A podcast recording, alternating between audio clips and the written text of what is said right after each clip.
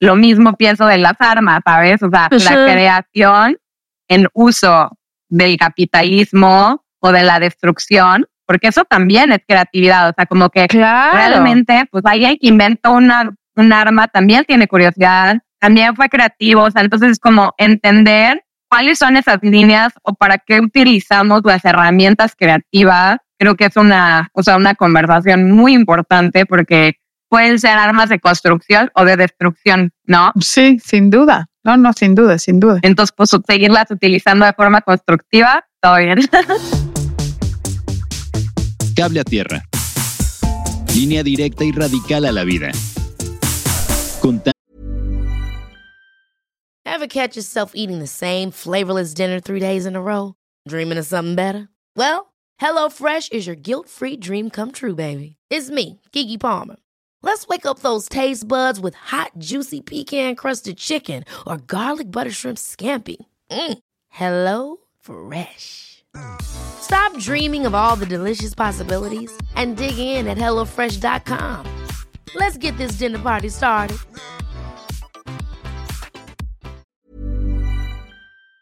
Ania Sarac. Hola, amigos de Cable Tierra. Muchas gracias por estar aquí con nosotras, con nosotros o con nosotros en este lunes. Estoy con una tocaya mía que entre más la conozco, mejor me cae. Es una fotógrafa que yo personalmente he seguido desde hace mucho tiempo. Eh, conocí su trabajo por casualidad, porque tenemos gente muy querida en común y decidí, me metí un día a nerdear, caí como en un rabbit hole de Tania Franco Klein y nada, estoy, estoy muy impresionada con lo que ha hecho en, en muy poco tiempo y es un honor para mí que, que haya aceptado la invitación a, a Cable a Tierra. Entonces, nada, hola Tania, ¿cómo estás? Hola, muchísimas gracias por la invitación. Aquí emocionada de platicar contigo. Oye, ¿estás en dónde? Ahorita estoy en Londres. ¿Vives en Londres? Temporalmente. estoy haciendo research para un proyecto, entonces sí. Ok, qué padre, qué padre. Y em, vi por ahí que estudiaste en Londres. Me gustaría platicar contigo antes de empezar. Fíjate que hay un psicólogo mexicano muy respetado que se llama Santiago Ramírez, abuelo además de unos queridos amigos míos. Él acuñó una frase que a mí me parece no solamente profundísima, sino que sencilla en su naturaleza y es infancia es destino, ¿no? Y con ello básicamente quiere decir que dependiendo de cómo nos haya ido nuestra infancia o del tipo de cosas que hayamos vivido o aprendido y aprendido con H, o sea, de aprender, es a donde nos lleva la vida, ¿no? Entonces, a mí me gustaría muchísimo, porque tu trabajo es muy íntimo, a mí me gustaría muchísimo que empezáramos el día de hoy platicando un poco de tu infancia y de tu desarrollo, eh, cómo empezaste, dónde creciste, si tienes hermanos. Platícame. Sí, pues yo crecí en la Ciudad de México, tengo un hermano y la verdad es que creo que desde que era muy pequeña mis papás nos inculcaron mucho el amor por las artes, o sea, es algo como muy, muy de mis dos familias, tanto la de mi mamá como la de mi papá, de sus papás también. Mi abuelo era un arquitecto magnífico, pisó la UNAM con Teodoro. Mi otro abuelo era fotógrafo, mi mamá se grabado, mi papá canciones, mi hermano es actor. De que era chiquita me llevaban a clases de pintura. Entonces, como que había una idea como de la comprensión del arte como acompañamiento de la vida en general, que pues de alguna forma se, se volvió un lenguaje muy cómodo y muy normal para mí, muy muy seguro, sobre todo un espacio como muy seguro para mí desde que era pequeña y de alguna forma también mis papás siento que son personas como muy alternativas, como que están aquí y allá, como que nunca embonan en ninguno de sus espacios y eso es algo que me transmitieron. Ajá. Que está bien, o sea, tiene cosas espectaculares eso, pero también viene como con una rudeza, porque de alguna forma pues como que mi mamá viene de familia judía, pero no son religiosos, pero son izquierdistas, pero no tanto, pero sí esto. Entonces como que siempre había esta sensación como de no pertenecer en ningún lugar y hasta en las escuelas alternativas como no pertenecer y en las que no eran alternativas tampoco. Entonces como que esta sensación de todo el tiempo estar buscando ese sitio en el que perteneces y nunca encontrar cuál es. y siento que pues un poco esa búsqueda, esa curiosidad es la que me ha llevado a todo, ¿no? O sea, como que todo mi camino viene como de esa, de esa curiosidad, es más bien como esa pregunta de entender cómo pertenezco a este mundo, ¿no? Y entender cómo de alguna forma somos un colectivo y cómo mi individualidad es parte de este colectivo. Entonces, pues sí, desde pequeña, pues sí, clases de ballet, todo eso, ¿no? Y después yo tenía como mucha curiosidad por la arquitectura, me gusta mucho la arquitectura como lenguaje. Ajá. Me puse a estudiar arquitectura en México, me gradué, pero la verdad es que desde que iba a la mitad de la carrera sabía que no era algo que me quería dedicar. O sea, me encanta estudiar arquitectura, me parece una carrera espectacular, pero sí creo que tiene esta separación con el mundo del arte, que el mundo del arte pues no tiene concesiones, ¿no? O sea, en el mundo del arte pues al final tú estás trabajando tu voz y tu pitch de alguna forma es como tuyo, no estás al servicio del otro, estás al servicio como de la vida en general, pero sin concesiones como cliente, ¿sabes? Sí, totalmente. Y eso es algo como que, pues sí, o sea, de alguna forma creo que toda esta educación que yo tuve tiene esta parte como súper linda de mucha curiosidad, pero al mismo tiempo justo como de tener como problemas hasta la hora de, decir como no, es que yo no quiero trabajar así. Entonces, pues sí, o sea, la arquitectura al final es una herramienta súper linda que me dio muchísimo y que creo que sin haber estudiado arquitectura no podría construir y hacer las cosas que hago hoy en día, pero que no es algo a lo que me gustaría dedicarme. Y fue cuando tomé la decisión de querer pues dedicarme 100% al arte. Y a mí en la fotografía me, me encantaba como lenguaje. La verdad es que a pesar de que mi abuelo era fotógrafo, mi abuelo falleció cuando yo tenía como tres años. Mm. Entonces realmente era como una distancia con él, o sea, como que siento que era algo que me conectaba y era un lenguaje que toda mi familia entendía, pero que yo no tenía este contacto directo, o sea, que nadie me lo había enseñado. Y cuando entré a estudiar arquitectura, justo como todo el primer año fueron, fue como un año interdisciplinario de artes, de entendimiento de la imagen, filosofía de la imagen, fotografía, cine, este, artes plásticas. Claro. Pues fue ahí donde conocí ese lenguaje que la verdad no estoy 100% nada más atada a la fotografía y cada vez justo estoy tratando de implementar más lenguajes dentro como de mi universo que he construido, pero me encantó la idea de la fotografía como un espacio de expresión, porque creo que hay muchos entendimientos de lo que es la fotografía y eso es otra cosa que ha sido algo que me ha costado mucho trabajo como de ahorita que ya me va bien y vivo muy bien de eso y todo, ya tengo una carrera, pues ya, ya como que lo digo sin pena. Y ya tienes piezas en el MoMA y en Getty Foundation. Sí, o sea, como que ya no me da pena, pero hace pues mucho tiempo pues me da mucha vergüenza porque también dentro de la fotografía no me encontraba en México, no encontraba como mi espacio fotográfico, que eso fue como por ahí del 2008, que fue como mi primer encuentro con la industria. Era como el mundo súper documental, súper de fotoperiodismo, ni siquiera documental tan lírico, o sea, sí un poco, pero sí más ligado a la vida en general y no la interpretación como del artista. O por el otro lado, pues como lo comercial, publicidad totalmente, como que me acuerdo que hasta te decían en las clases como eres como un prostituto con cámara, ¿sabes? O sea, Ajá, como que estas ajá. frases de tú Ajá. más vienes aquí a pertenecer como a la imagen de una marca, de, o sea, como que tú vienes aquí a algo más grande que es vender productos, ¿no? Como que no me encontraba en ninguno de los dos, porque para mí, de alguna forma, siento que también uno tiene que ser como honesto de quién es uno para poder hacer arte o lo que sea que haga, ¿no? Entonces mi personalidad es como muy extraña porque por un lado me encanta conocer gente, me fascina convivir, tengo esta parte súper extrovertida, pero tengo como una conciencia, como un- una hipersensibilidad en mi contacto con el otro muy fuerte y creo que hay muchos temas éticos a la hora de fotografiar personas, documentarlas, o sea, como que entran como unos temas muy grandes de ética de la imagen y no es nada mi personalidad ir ni a hacer street photography, ¿sabes? Y, Ajá, ajá, ajá. o sea, como que todo eso a mí me mete en un tema ético conmigo que no me permite crear ni pensar. Entonces, como que me encontraba yo perdida en estas dos. Y también, obviamente, había una rama como de fotografía contemporánea más artística, pero también no me ubicaba dentro de ella tampoco. Entonces, como que me costaba mucho trabajo entender cuál era como mil lenguajes en mi universo que sabía cuáles no eran, pero no sabía cuál sí era. Y entonces pues justo me decidí venirme a Londres y fue pues, muy interesante para mí. Fue la primera vez que viví fuera de México y desde ahí la verdad es que he estado viviendo por todos lados. Y pues sí fue como un cambio muy fuerte porque en la, o sea, el mundo de la fotografía en Londres es muy fuerte, o sea, como que aquí llevan muchísimos años entendiendo la fotografía como arte también, ¿sabes? O sea, como que no, no es, ya ni siquiera hablan de falta tema muy en el pasado.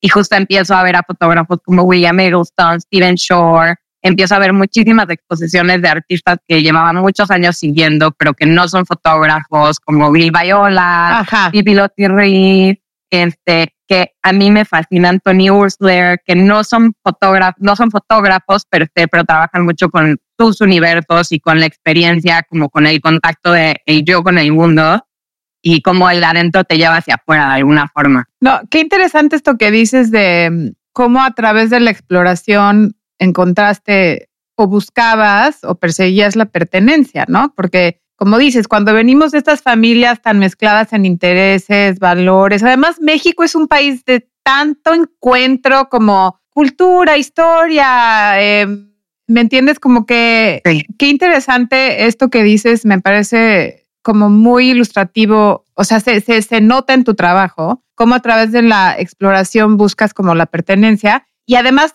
el matrimonio de, lo de la estética y la praxis, ¿no? Porque en la fotografía eh, es muy evidente esta como materialización, ¿no? Sí. Oye, y entonces, ok, entonces de arquitectura te vas a Londres a estudiar foto. Me imagino que también, bueno, en Londres, o sea, es que es una cuna de cultura y, ¿no?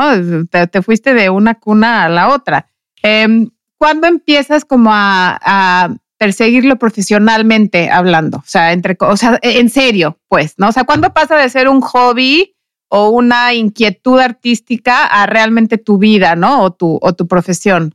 Pues justo cuando empecé a hacer mi maestría acá, como que me empecé a dedicar al 100% como en el, el entendimiento de las imágenes, como que otra parte justo mía que yo casi nunca estoy cargando mi cámara. O sea, de verdad tengo amigos que me conocen hace 14 años y nunca han visto mi cámara. O sea, yo no soy una fotógrafa con cámara. Wow, ajá, sí, claro, total, te entiendo. Y son como muchos, o sea, como que ha sido un proceso muy largo para mí como de aceptación de quién soy yo y qué me lleva a hacer y por qué hago las cosas y cómo las hago pero para mí el proceso de observación en el mundo es como lo más importante como persona y como artista. O sea, para mí el poder salirme a las calles, el quedarme viendo gente, ver el cielo, o sea, como que absorber el mundo sin distracciones tiene un peso igual de grande que el de estar produciendo fotografías o el de estar produciendo textos o el de estar produciendo cosas. O sea, como que confío mucho en que esos espacios de no hacer Ajá. son muy significativos para la hora en la que sí estás haciendo cosas. Entonces, como que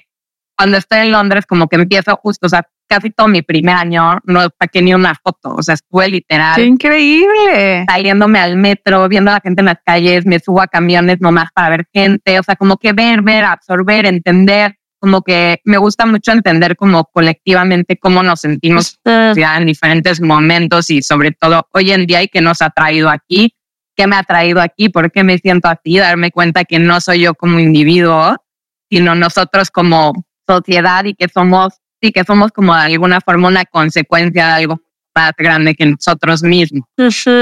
Entonces, todas tus fotografías entonces son montadas. Todas mis fotografías son montadas. Yo trabajo justo con stage photography.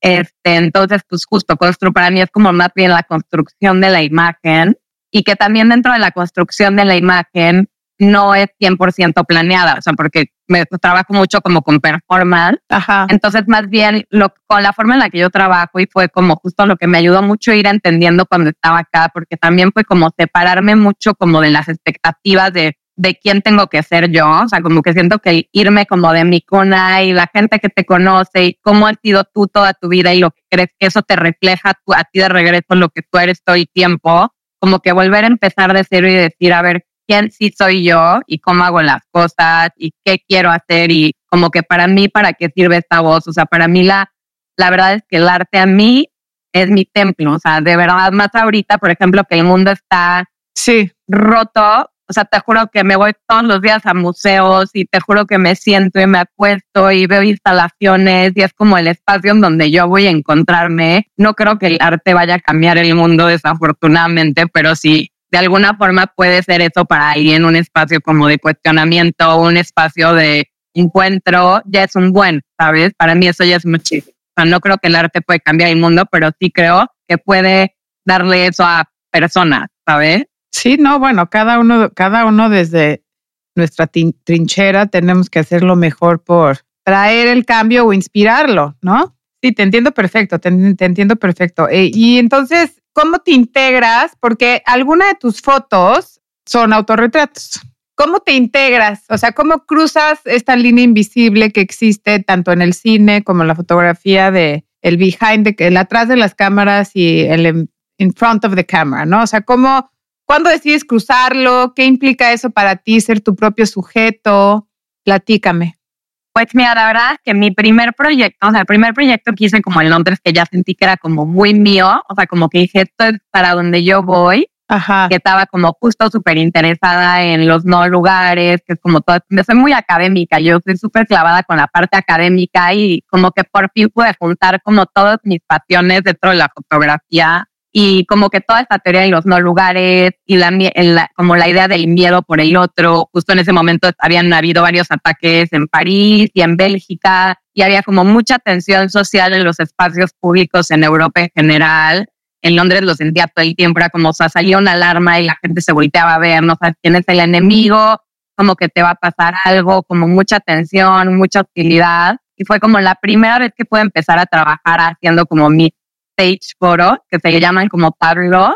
Ajá. Y para eso justo, o sea, se llamaba, el primer proyecto se llamaba Pest Control y lo hice en diferentes partes del mundo, algunas en Portugal, algunas en España, otras en Londres, en México, en muchas casé personas en las calles, los invité a mi TED después, en otras trabajé con mi abuela. O sea, como que la idea para mí al principio era colaborar mucho con personas en mi primer proyecto y me encantaba, o sea, me encantaba esta idea, pero justo cuando yo termino de hacer la maestría, entro como de nuevo como en un vortex de no sé qué está pasando con mi vida, no sé cómo voy a vivir esto. Yo la verdad no tenía nada de conexiones en el mundo del arte, no conocía a nadie, nadie te explica cómo funciona, porque la verdad es que creo que nadie sabe. Hasta a mí, hoy en día, si me preguntas como de cómo le haces, te diría que no tengo idea. me encantaría explicártelo, pero no tengo idea, ¿sabes? O sea, Ajá, es como, alguien dígame. Es como un mundo muy raro. Todo el mundo me decía como no hay forma de que vas a poder vivir haciendo nada más proyectos artísticos, vas a tener que dedicarte a hacer otras cosas y publicidad. Y yo que me niego a hacer publicidad. Primero prefiero vender pasteles que hacer publicidad. Sí. En la vida quiero contaminar mi trabajo así. O sea, como que yo estaba como lo que te digo, de nuevo era como no sabía cómo sí hacerlo pero sí sabían lo que no quería. O sea, siento que a través de mi vida lo que me ha marcado mucho es tener súper claro lo que no. Sí. Y entonces como que eso me ha empujado a, como a comprometerme con el no sé, no sé qué, pero es algo más.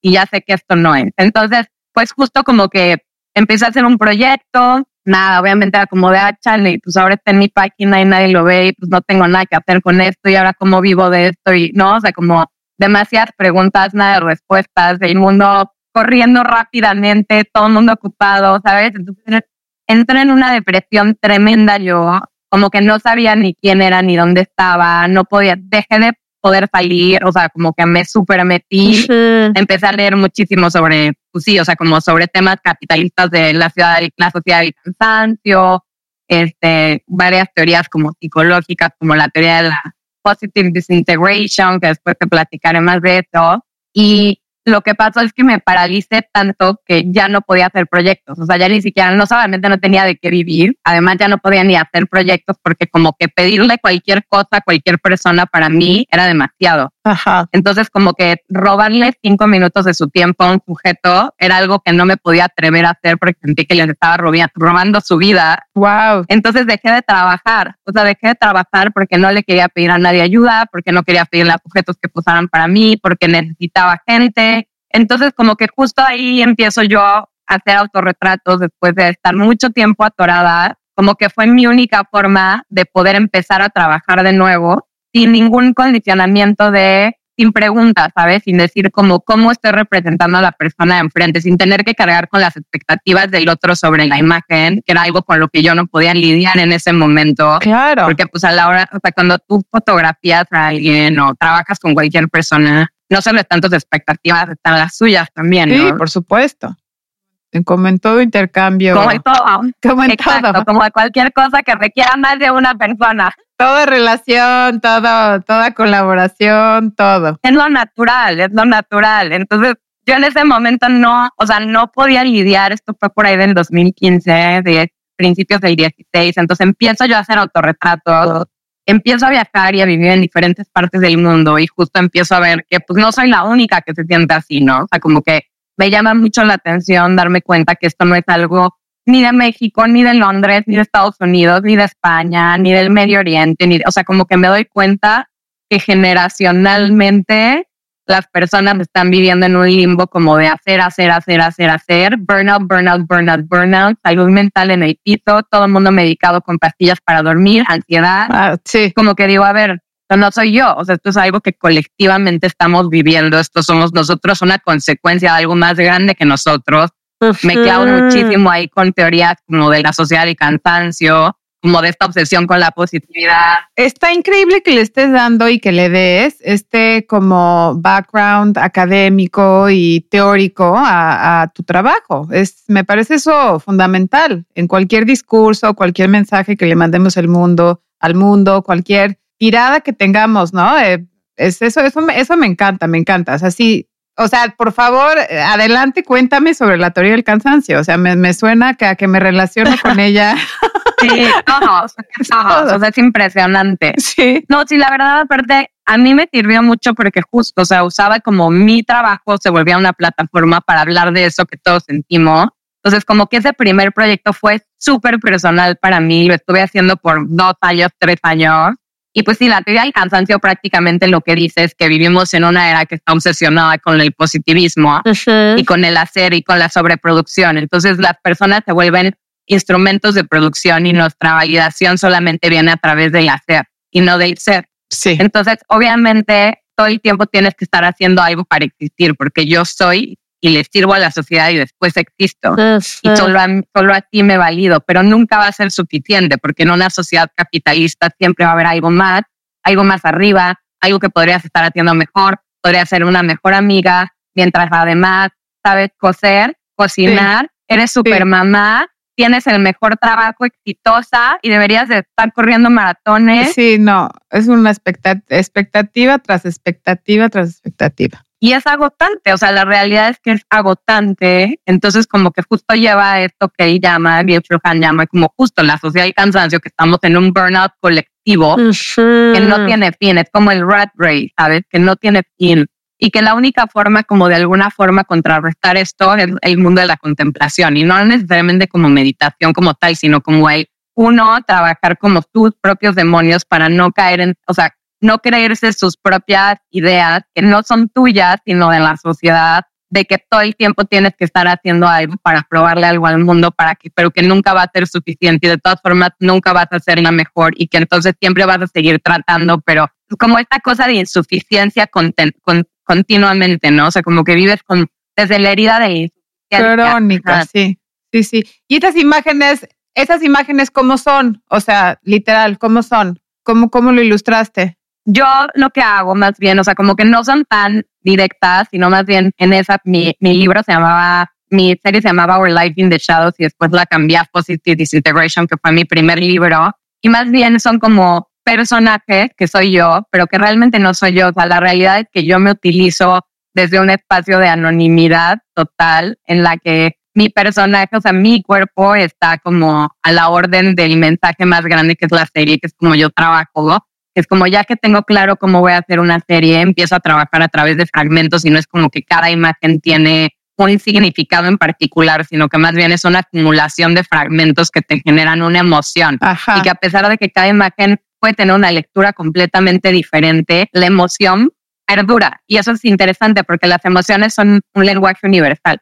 Entonces, pues, las, las emociones se volvieron como mi personaje principal y justo son como fragmentos de momentos en donde puedes percibir pues justo como desesperación, ansiedad, cansancio, burnout, como in between, ¿no? Estar en estas, en estas dos líneas de, pues sí, querer entrarle al sistema, pero no poder pararlo, pero no saber cómo salirse, pero no encontrar un espacio en in between, ¿no? Entonces, como que siento que son este, son como un ir y venir las imágenes. El libro se llama Positive Integration, igual ahí lo tengo en mi página. Y fue súper interesante porque fue gracias a ese proyecto que yo empecé a tener un buen de chamba. O sea, como que yo primero lo mandé como a dos concursos. Sí, cuenta, ajá, cuéntame como la génesis del libro, cómo empiezas esta serie y cómo se convierte, cómo se convierte en un libro, en un libro real. Sí, justo, empiezo a hacer la serie, pero la verdad no creo en los proyectos terminados. O sea, bueno, no es que no creo en los proyectos terminados, pero no creo que para, para empezar los mundo, sobre todo con fotografía, cuando son proyectos muy grandes, no es como el cine, que nada más no puedes enseñar tres escenas y ya empiezas a entender toda la película necesariamente, como que vas a sentar a las personas cuando ya esté terminado el proyecto. La belleza como de la foto es que se va, es acumulativa de alguna forma. Entonces, como que ahí, yo creo que ahí sí me agradezco a mi yo pasado que dentro de mi depresión, ansiedad y todo lo jodido que estaba viviendo, tuve la intuición de decir, tengo esta estructura de proyecto, todavía no está completo, no sé para dónde va ni dónde va a terminar, pero lo voy a empezar a enseñar. Entonces fue gracias a eso que yo lo empiezo a mandar, lo mandé como a un concurso de Sony World Photography Awards y de repente como que ganó. Y luego a otro Lens Potter y ganó. Y entonces de repente me empezaron a dar dinero, viajes, me empezaron a escribir en revistas y como que solito se empezó a hacer una avalancha, pero fue, y me empezaron a invitar en exhibiciones y gracias a las exhibiciones también pude empezar a entender como que algo que he entendido es que a veces mostrar el work in progress también te permite ver hacia dónde va tu proyecto, irlo como moldeando enfrente de la gente, ¿no? O sea, como que no tenerle miedo a decir como igual ya enseñé esto ya en tres shows, pero para el libro todo esto ya no va a estar y solo van a estar otras diez cosas nuevas. O sea, como que un poco perderle ese miedo a, a que la gente no vea las cosas terminadas y perfectas, ¿no? Como que para mí era un statement también de pues como de la filosofía del proyecto en sí mismo, ¿no? O sea, como que tener esa integridad del proyecto, no solamente en lo que es el tema, sino en cómo se hace el proyecto, ¿no? Porque también a la hora de hacerlo es como, a ver, bueno, pero tampoco voy a entrar en el, tengo que estar haciendo cosas todo el tiempo, tengo que estar haciendo 200 fotos todos los días, o sea, como que era un ir y venir personal en hacer ese proyecto y por eso decidí hacer un libro y también el proyecto de hacer un libro fue todo un proceso, o sea, como que hacer shows de, ese, de, ese, de esa serie fue un proceso muy diferente que hacer el libro. Para el libro hice producción de fotos solo para el libro. Para los shows hice producción de GIFs, de videos, de diferentes cosas, como que ir permitiendo que cada uno existiera dentro de su propio universo y de su propio medio. Y pues sí, fue, fue muy interesante porque pues al final en mis shows, y eso es algo que amo con todo mi corazón, es que yo tengo un opening y es que te juro que me toca hablar de, o sea, yo no hay nada que odio más que el small talk. O sea, el small talk me caga, no se me da. Te entiendo perfecto. Es, o sea, no me, no me, no me da engagement emocional, me, me desconecto en un segundo. Sí. Yo soy trauma bonding directo, ya sabes, vámonos directo donde está tomar. A donde duele. A donde duele, como tiene que ser. Sí, entonces, pues de alguna forma mis shows, cuando hacía como los, los primeros experimentos de mostrar algunas fotos, era increíble porque no era como de a ver, ¿y tú qué estás tratando de? O sea, sí, yo al principio les explicaba un poco de cómo empezó el proyecto y todo, pero para mí era increíble porque la gente llegaba a platicarme cosas, ¿sabes? Entonces de repente estaba yo en el opening y alguien llegaba y me decía, es que me divorcié hace 10 años, mi esposo toda la vida me puso el cuerno, me rompió el corazón, este, vendí toda mi colección de arte y desde ahí no había querido volver a comprar nada de foto porque tenía un rechazo total por todo lo que me hizo y esta, y esta foto me recuerda el renacimiento y la quiero comprar. Y, o sea, como que una cosa como de ver a la gente como tan como engaged emocionalmente conectadísima. con el trabajo, pues se me hacía súper bonito porque entonces para mí era como un perfecto, este es mi paraíso, vamos a todos a aventar nuestros traumas aquí en el cuarto y hablar de lo que me gusta, ¿no? Y validarlo y darle un espacio a eso. Y este, pues sí, o sea, como que prácticamente eso fue lo que me dio chance. O sea, también creo que en muchas cosas he tenido suerte a través de mi carrera. Después de ese he hecho muchos, varios proyectos y justo he ido como, no sé, como que siento que trato de cada vez encontrar formas diferentes de presentar mi trabajo, como que de instalarlo diferente, de hacer a las personas, o sea, porque creo que el mundo, o sea, de repente a los artistas se les olvida que nada existe en un vacuum, ¿sabes? O sea, como en el vacío. Entonces, como que pues yo tengo un engagement muy fuerte con el mundo y como con el aquí y el ahora. O sea, como que a pesar de que mi trabajo es muy nostálgico en sentidos, tengo un, un compromiso con el aquí y el ahora, con el momento y con el llevar a las personas a estar aquí y ahora. Entonces, como que me daba cuenta como, pues sí, o sea, hoy en día, pues para la hora de ir a ver un show de fotografía, ¿cuántas imágenes ya vieron ya las personas? O sea, ya abrieron cuatro mil imágenes, o sea, ya vieron Instagram, TikTok, además publicidad en el camino, más los anuncios de publicidad en la radio, más, o sea, es como sí. una sobreestimulación. Entonces, pues justo, sí, sobresaturación, agotamiento de, ¿no? Como que justo, pues, como que mis shows para, para mí son, para mis shows son mi momento más hermoso, o sea, serían como un concierto para un cantante. Músico, pues sí, obviamente, porque tienes contacto directo con la gente, como dices, o sea, yo creo que lo que decías antes de que las emociones son universales, pues lo son, y entre más íntimo y, y crudo y real sea tu trabajo, pues más va a resonar con la gente. Y, y pues sí, teniéndolos cara a cara, pues sí, me puedo imaginar perfectamente bien. Eh,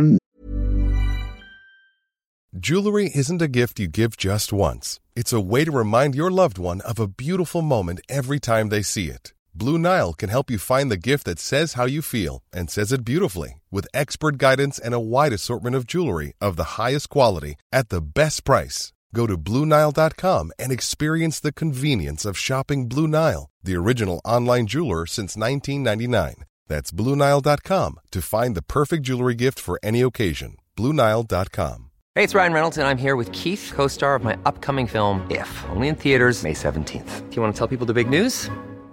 All right, I'll do it. Sign up now and you'll get unlimited for $15 a month in six months of Paramount Plus Essential Plan on us. Mintmobile.com slash switch. Upfront payment of $45 equivalent to $15 per month. Unlimited over 40 gigabytes per month. Face lower speeds. Videos at 480p. Active Mint customers by 531.24 get six months of Paramount Plus Essential Plan. Auto renews after six months. Offer ends May 31st, 2024. Separate Paramount Plus registration required. Terms and conditions apply if rated PG.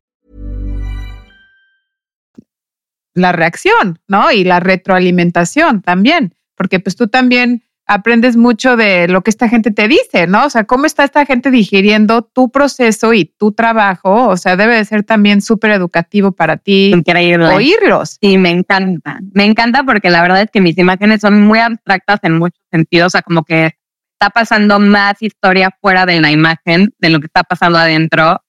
Y me encanta porque hay veces que hay personas que me vienen a contar unas historias fantásticas de las imágenes, que de verdad que esto era así y entonces y en el motel cuando mi abuela y yo digo, wow, o sea, y yo en mi mejor momento a las 3 de la mañana viendo el techo hubiera llegado con esa historia, ¿sabes? Pero es, es muy bello.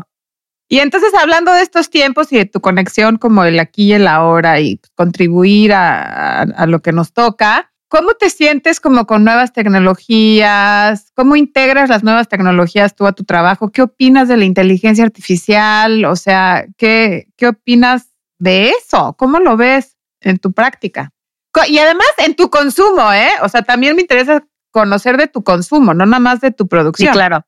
Pues mira, la verdad es que yo soy una persona bastante open, o sea, como que es muy raro porque siento que tengo como a una señora de 80 años viviendo dentro de mí y a una niña de 5. y en esas dos me encuentro yo Ajá. y día a día todo el tiempo, ¿sabes? O sea, siento que literal soy esas dos y estoy medio in between. Entonces, como que por un lado tengo yo, amo los libros, o sea, no hay nada que amo más que un libro físico. Estoy obsesionada con los libros de artistas, con el hacer como de libros de artistas, de ediciones chiquitas, o sea, con esa, esa onda como muy de lo análogo Ajá. me fascina y yo siento que es irreemplazable y lo mismo me pasa con los prints, o sea, yo soy súper clavada de los prints. Me mato pensando exactamente qué tamaño tienen que ser mis obras, con qué papel, cómo se enmarcan, lo tengo todo por milímetros, hago 3D, o sea, todo lo tengo como súper concebido a la hora de existir en el mundo físico, o sea, la fisicalidad en las cosas. Y por el otro lado, también el entender que muchas de esas cosas que hoy en día o sea, consideramos análogas, en su momento fueron tecnología de punta y que era como la tecnología o la mejor forma de mostrar algo. y que tenían un sentido en su momento y que hoy tienen otro resignificado desde otros espacios y que siguen existiendo y que van a seguir existiendo. Entonces, como que no creo que yo no siento esta cosa como que no me siento amenazada, nunca me he sentido amenazada por la tecnología, ni por lo digital, ni por... No, no tengo esta cosa como de no, esto nos va a reemplazar a todos, porque al final lo pienso digo, para que yo llegue a todo lo que he llegado hoy, son tantas experiencias personales únicas de que ni siquiera yo a veces puedo entender cómo esos procesos funcionan a la hora de crear, ¿sabes? Que eso a mí me parece fascinante, ¿sabes? Como a la hora de, ah, me senté y escribí, que a, mí me pasa mucho eso, que de repente hago algunas cosas que hasta yo a veces me volteo y digo, como, ay, qué padre, ¿cómo hice eso? ¿No? O sea, como que, sí. ¿cómo se me ocurrió? O sea, como que lo veo ya hasta como una espectadora y digo, ay, qué chido, no sé ni cómo llegué a eso, ¿no? Como los downloads creativos, qué fuertes son, ¿no? Como cuando de pronto tienes como un download, sí, es... es y que dices, wow, qué padre, ¿no? O sea, como que confiar en que la acumulación de vida te lleve esos espacios, la acumulación de pensar, de no hacer, de, de muchas cosas, te lleva a que a la hora de que estés haciendo algo, pues yo creo que esa experiencia es irreemplazable. O sea, yo siento que eso realmente es algo que no se puede reemplazar porque es una experiencia personal. O sea, entonces, como que por lo mismo, nunca me he sentido como que es algo que me pueden quitar, porque creo que para, para todos los que hacemos cosas creativas, la experiencia en sí misma del hacer es igual o más grande que el resultado en sí mismo. Entonces, creo que todas las nuevas tecnologías que a mucha gente le dan miedo, que van a reemplazar esto, es como, pues es que no lo van a reemplazar, van a hacer otras cosas y van a tener otro uso. O sea, yo lo pienso y digo como, pues va, si van a hacer todos los comerciales de Coca-Cola con Artificial Intelligence, pues órale, o sea, no sé qué decir, o sea, pero creo que todo sirve. Yo la verdad sí me metí en el mundo de los NFTs, o sea, como que yo me he metido en todas las diferentes ramas y no es de que pienso que una va a quitar a la otra, simplemente creo que se complementan, que son diferentes tipos de personas las que ven. O sea, sí me pasó mucho cuando entré en el mundo de los NFTs, que creo que mucha gente que no estaba nada interesada en el mundo del arte, de repente es como de, ay, wow, y tú de descubrir tu trabajo. Y, y eso los acaba llevando a, me encanta ir a shows, quiero comprar libros de artistas. Entonces, con lo que se hace el proceso al revés. Sí, se abre más la audiencia, sí, total. Sí, sí, no Entonces yo creo que más bien, o sea, yo la verdad no, no he podido utilizar Artificial Intelligence todavía, es algo que tengo ahí en mi lista como de que me da curiosidad entenderlo y aprenderlo. No creo, la verdad, utilizarlo para mi hacer creativo por el momento, porque justo ahorita yo estoy trabajando mucho como con sujetos reales y pues todo mi proyecto va sobre justo identidad y pues la Artificial Intelligence es un espacio de anti-identidad de alguna forma. Entonces, pues creo que hay personas que están trabajando justo con la anti-identidad del artificial intelligence, pero justo ahorita no van nada de la mano con lo que yo estoy haciendo. O sea, creo que más bien es como uno como creador o como persona en general ir viendo cuáles son las herramientas que le sirven y experimentarlas y tomar lo que se puede. O sea, es, es extraño. O sea, con, con eso estoy hablando del mundo artístico, pero sí, la verdad, de repente sí me da como cosita cuando pienso, por ejemplo, cómo se está utilizando la artificial intelligence ahorita en la guerra. Sí, digo, chale. o sea, porque pues sí, o sea, lo mismo pienso de las armas, ¿sabes? O sea, la creación en uso del capitalismo o de la destrucción, porque eso también es creatividad, o sea, como que realmente, pues alguien que inventó una, un arma también tiene curiosidad, también fue creativo, o sea, entonces es como entender cuáles son esas líneas o para qué utilizamos las herramientas creativas. Creo que es una, o sea, una conversación muy importante porque pueden ser armas de construcción o de destrucción, ¿no? Sí, sin duda. No, no, sin duda, sin duda. Entonces, pues seguirlas utilizando de forma constructiva, todo bien. sí, no. Y, pero además lo que dices, integrarlo. O sea, no, no suplementar, sino integrar. Porque te abre espacios nuevos, te abre generación, o sea, como dices, ¿no? Empecé a hacer NFTs y esta generación entera, ¿no? Se acercó a mi trabajo. Sí. Bueno, no sé si generación entera. Pero, bueno, esperemos, esperemos. hagamos, hagamos, no como las que sí. Esperemos. Sí. Oye, y entonces este nuevo proyecto, em, alguna vez, digo, sé que has fotografiado a tu abuela, eh, ¿Tienes relación con los sujetos? ¿Desarrollas como vínculos personales con los sujetos? ¿Te involucras en en la construcción como, o es algo que mantienes a la distancia? Pues es que como normalmente los sujetos, o sea, para mí todos mis proyectos desde el 2016 hasta el año pasado fue la primera de, o sea, todos mis sujetos he sido yo en general. Ok. Entonces, pues sí, o sea, te puedo decir que sí me relaciono con los sujetos de forma muy íntima. Me relaciono íntimamente. pero, pero para, para un nuevo proyecto que empecé el año pasado, llevaba varios, varios años teniendo ganas como de hacer un proyecto justo con gente, porque justo el, el, el observar gente ha sido algo siempre que me fascina y por eso me encanta Londres, ¿no? porque hay una cantidad de diversidad, o sea, sales a la calle y escuchas tantos idiomas de tantas personas, tantos heritage, es como si siento que puedo ver como la historia de la migración y de la humanidad y de las mezclas en una calle, en un camión, ¿sabes? Entonces como que justo quería empezar a trabajar con eso, que es algo que me, como que a veces siento que soy un poco lenta en ir inco- incorporando, o sea, como que para ir agre- agregando herramientas dentro como de mi universo, a veces soy un poco lenta. Como que me tardé muchos años en meter la parte súper académica a mi foto y cuando lo empecé a hacer fue cuando pues empecé a hacer mis proyectos personales y siento que me eché así pues como siete, ocho años y ahora por fin estoy pudiendo implementar justo mi curiosidad por los sujetos y por el entendimiento es sobre la lectura de la imagen y la, cómo contextualizamos como el bias de cómo leemos.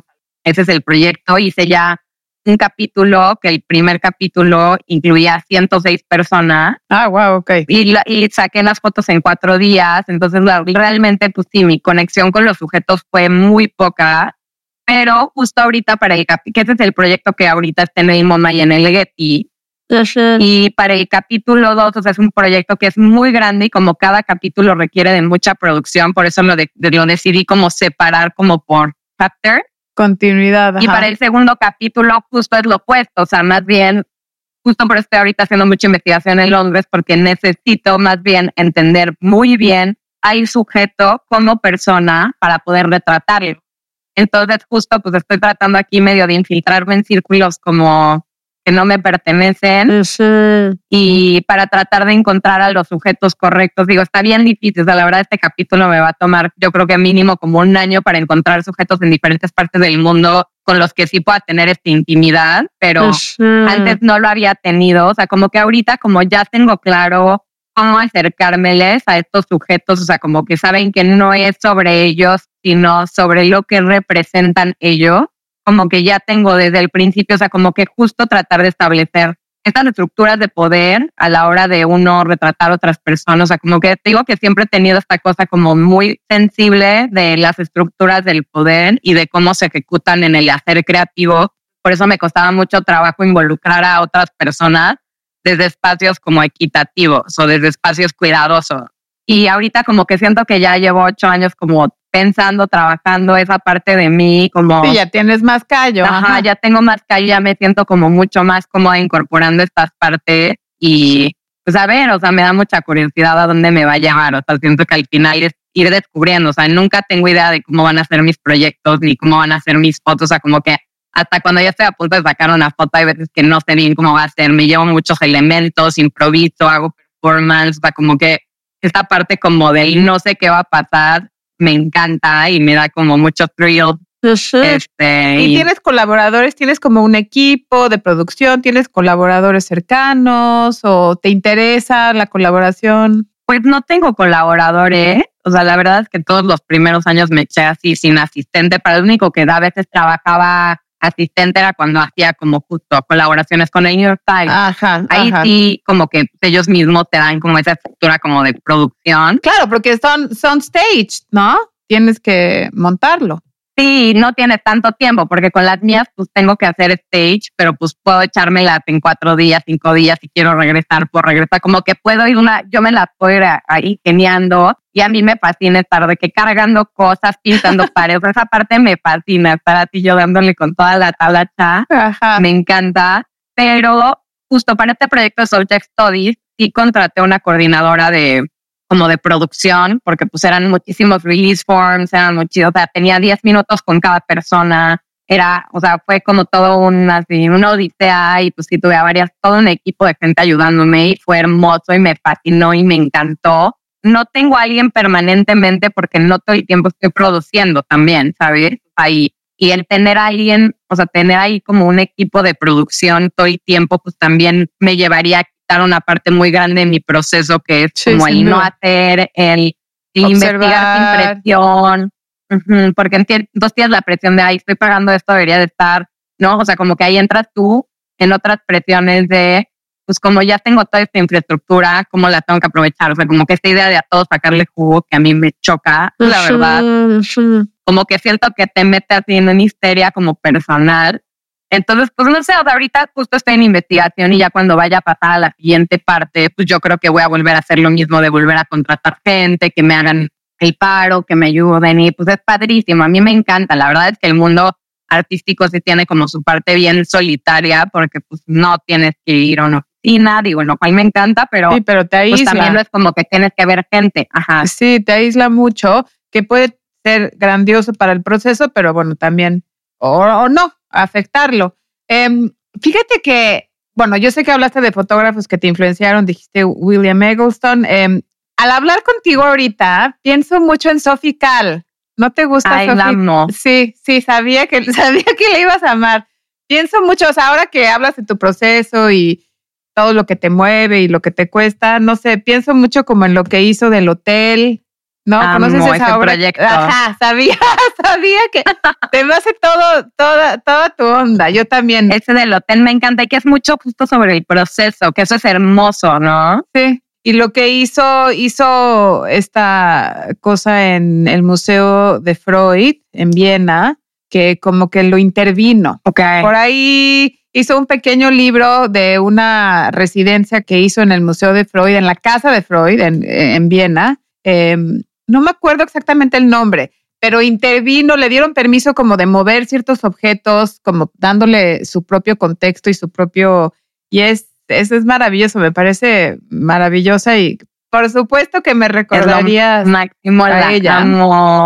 Oye, y entonces hoy en día, o sea, bueno, ¿qué, qué te, cómo pinta el 2024? ¿Qué temas te llaman ahorita? ¿Cómo te afecta todo lo que está pasando en el mundo? Platiquemos un poquito como de tu día a día antes de, de terminar. Pues es que está loquísimo porque pues justo el proyecto que te estoy contando, que se llama, que es el Subject Studies, que es de estudios del sujeto, que, que hice el primer capítulo con 106 personas y que tengo ya varios capítulos planeados. Unos están como más integrados hacia el mundo como de la narrativa del cine, de la literatura, otros a la del periodismo, la política y justo ahorita estoy haciendo investigación en la en el segundo capítulo justo sobre polarización. Ajá. Entonces, y esto empezó antes de que estallara la, la guerra.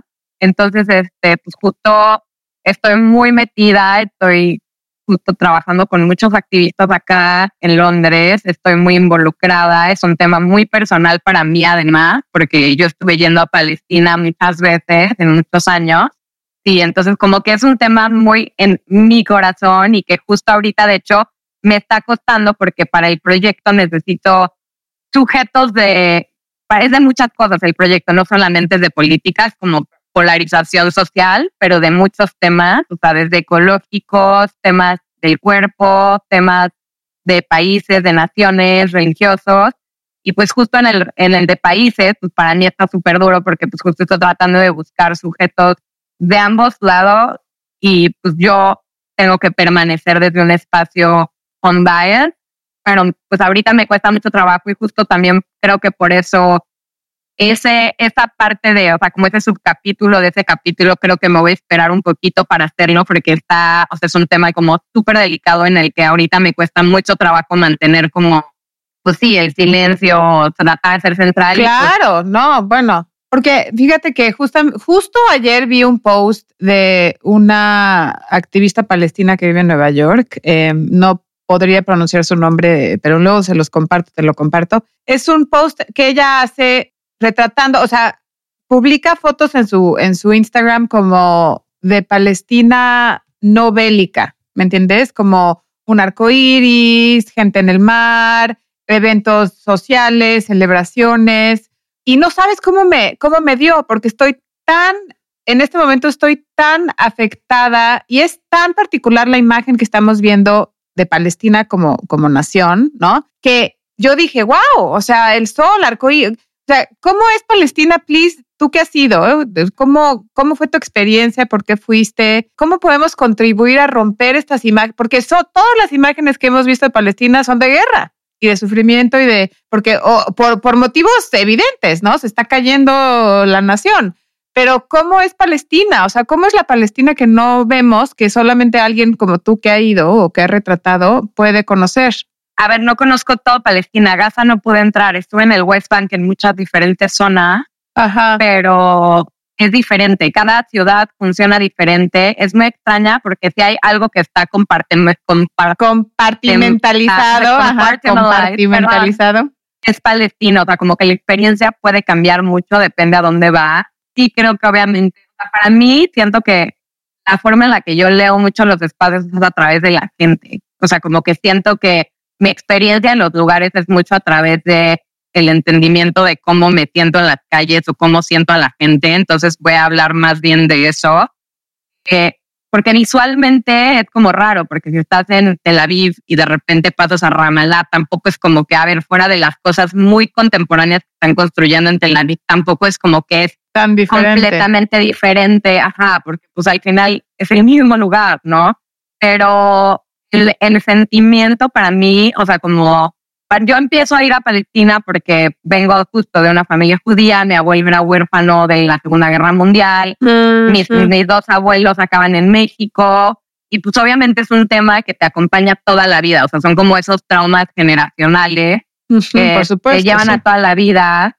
Y la primera vez que empiezo yo a investigar de Palestina es cuando hay, hay, un, hay un viaje que se llama como el Birthright, que le dan a las personas pues sí, judías para que viajen a Israel y que pues el Estado te lo paga. Y entonces pues justo fue como la época en la que muchas personas que yo conocía estaban tomando el birthright, mis primos se fueron al birthright y entonces como que yo ya había escuchado de Palestina pero no sabía bien y entonces como que me pongo a investigar y entonces como que no tenía bien claro qué estaba pasando ahí, o sea, sí sabía que había algo que no estaba bien, no lo tenía claro, esto fue hace ya más de 10 años, pero sí tenía claro que no quería, o sea, como que no me sentí, me sentía como incómoda hasta con la, o sea, como con la palabra bird right. Sí. Porque para mí como que lo pensaba y decía como, a ver, ¿cómo? O sea, mi familia es austrohúngara, vivo en México.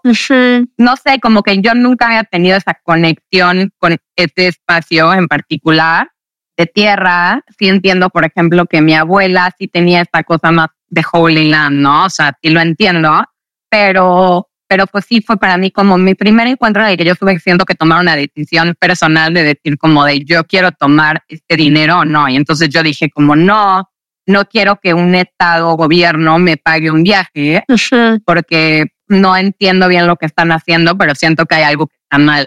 Entonces yo no quiero comprometer mis valores por tomar, o sea, como que no quiero ser esa persona que como de, bueno, ahorita como me conviene porque me van a pagar el viaje, pero después, ¿sabes? O sea, como que siempre he tenido eso como muy intrínseco en mi ser y como que no me sentí cómoda, entonces decidí no tomarlo, decidí ir yo por mi lado y después yo pagarlo, pero como que no me sentía cómoda con la idea de que el Estado me lo pagara. Sí, te entiendo perfecto. Y entonces, pues sí, o sea, justamente pues, o sea, empecé a visitar, conocí gente y pues depende de dónde vas. O sea, el lugar más duro al que yo fui, o sea, donde sí es muy fuerte, fue en Hebron. Pero también te voy a decir que hay muchos lugares en donde yo estuve viajando que no eran ciudades ocupadas por nadie, sino carreteras, o por ejemplo las partes del Dead Sea que le pertenecen a West Bank, que están vacíos. O sea, como que ahí fue donde siento que me cayó también mucho el 20, o sea, porque pues vas al Mar Muerto y está atascado de resort y de repente pasas un checkpoint militar y entras a otra zona donde parece la tierra de nadie y donde hay edificios abandonados y entonces dices como, pero ¿cómo a los palestinos no les gustaría venir al mar?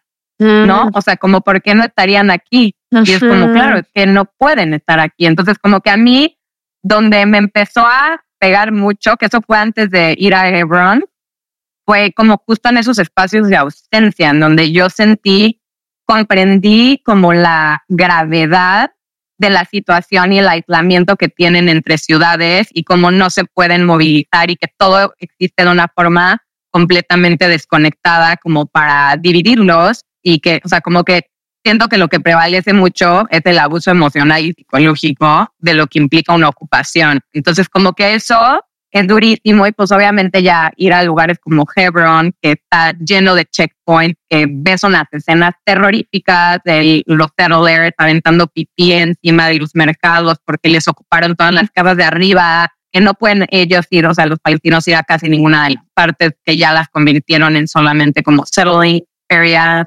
que está lleno de checkpoints, que ves a mujeres cargando a sus tres bebés, que los, los militares a propósito como que si tienen que cruzar porque hay un checkpoint aquí y un checkpoint acá y su casa está atrás del segundo checkpoint y con que podría hacer una caminata de cinco metros y a propósito las hacen subir una colina para que tengan que bajar del otro lado y chance no las dejan pasar ahí tampoco. O sea, es como un constante abuso emocional y pues siento que hoy en día también, eso es algo que también me gusta algo que estoy viendo como socialmente, que está empezando a haber como mucho más awareness de que la violencia física no es el único tipo de violencia que existe, que en la violencia emocional y psicológica es igual y hasta puede ser a veces más, más, o sea, que puede tener más efectos psicológicos.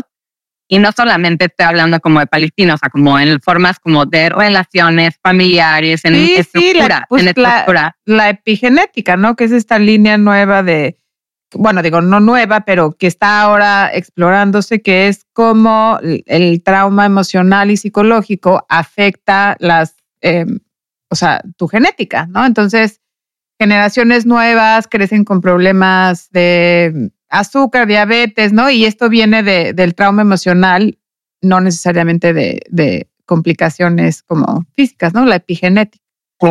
Entonces te vas a esperar un poquito, dices, con el proyecto estoy, o sea, en otras partes del proyecto, o sea, como que ese misma, ese capítulo tiene diferentes como caras y sí estoy investigando y haciendo research sobre esa en particular, pero creo que para el ya hacer la producción de las fotos, sí me voy a esperar otro momento porque creo que es, o sea, como que ahorita es un momento muy delicado, o sea, como que siento que, o sea, siempre ha sido delicada la situación en Palestina porque pues la verdad es que sean muchos abusos y eso es algo que se tiene que reconocer porque es un fact. Sí, total, histórico, sí. Histórico y es algo recurrente, pero ahorita sí creo que es algo como demasiado delicado porque, o sea, están pues obviamente en un momento como históricamente que es más, o sea, más fuerte que el, el primer Nakba, entonces como que creo que no es un buen momento para mí para, como que no es tan importante mi proyecto como, el compartir noticias, como el dar apoyo emocional yo también a las personas que lo necesiten. O sea, como que siento que ahí es donde pues un proyecto pasa a segunda plana y lo, urgente es lo urgente, ¿no? Sin duda, el timing, el timing es todo, sin duda. Pues qué bueno que seas tan sensata y tan honesta. Y pues nada, Tania, yo te quiero agradecer. O sea, creo que además de una entrevista, este es el inicio de una gran amistad. Podría seguir, podría seguir platicando contigo horas. Yo también. Te agradezco muchísimo que te hayas abierto así con nosotros sobre tu proceso, sobre tu trabajo.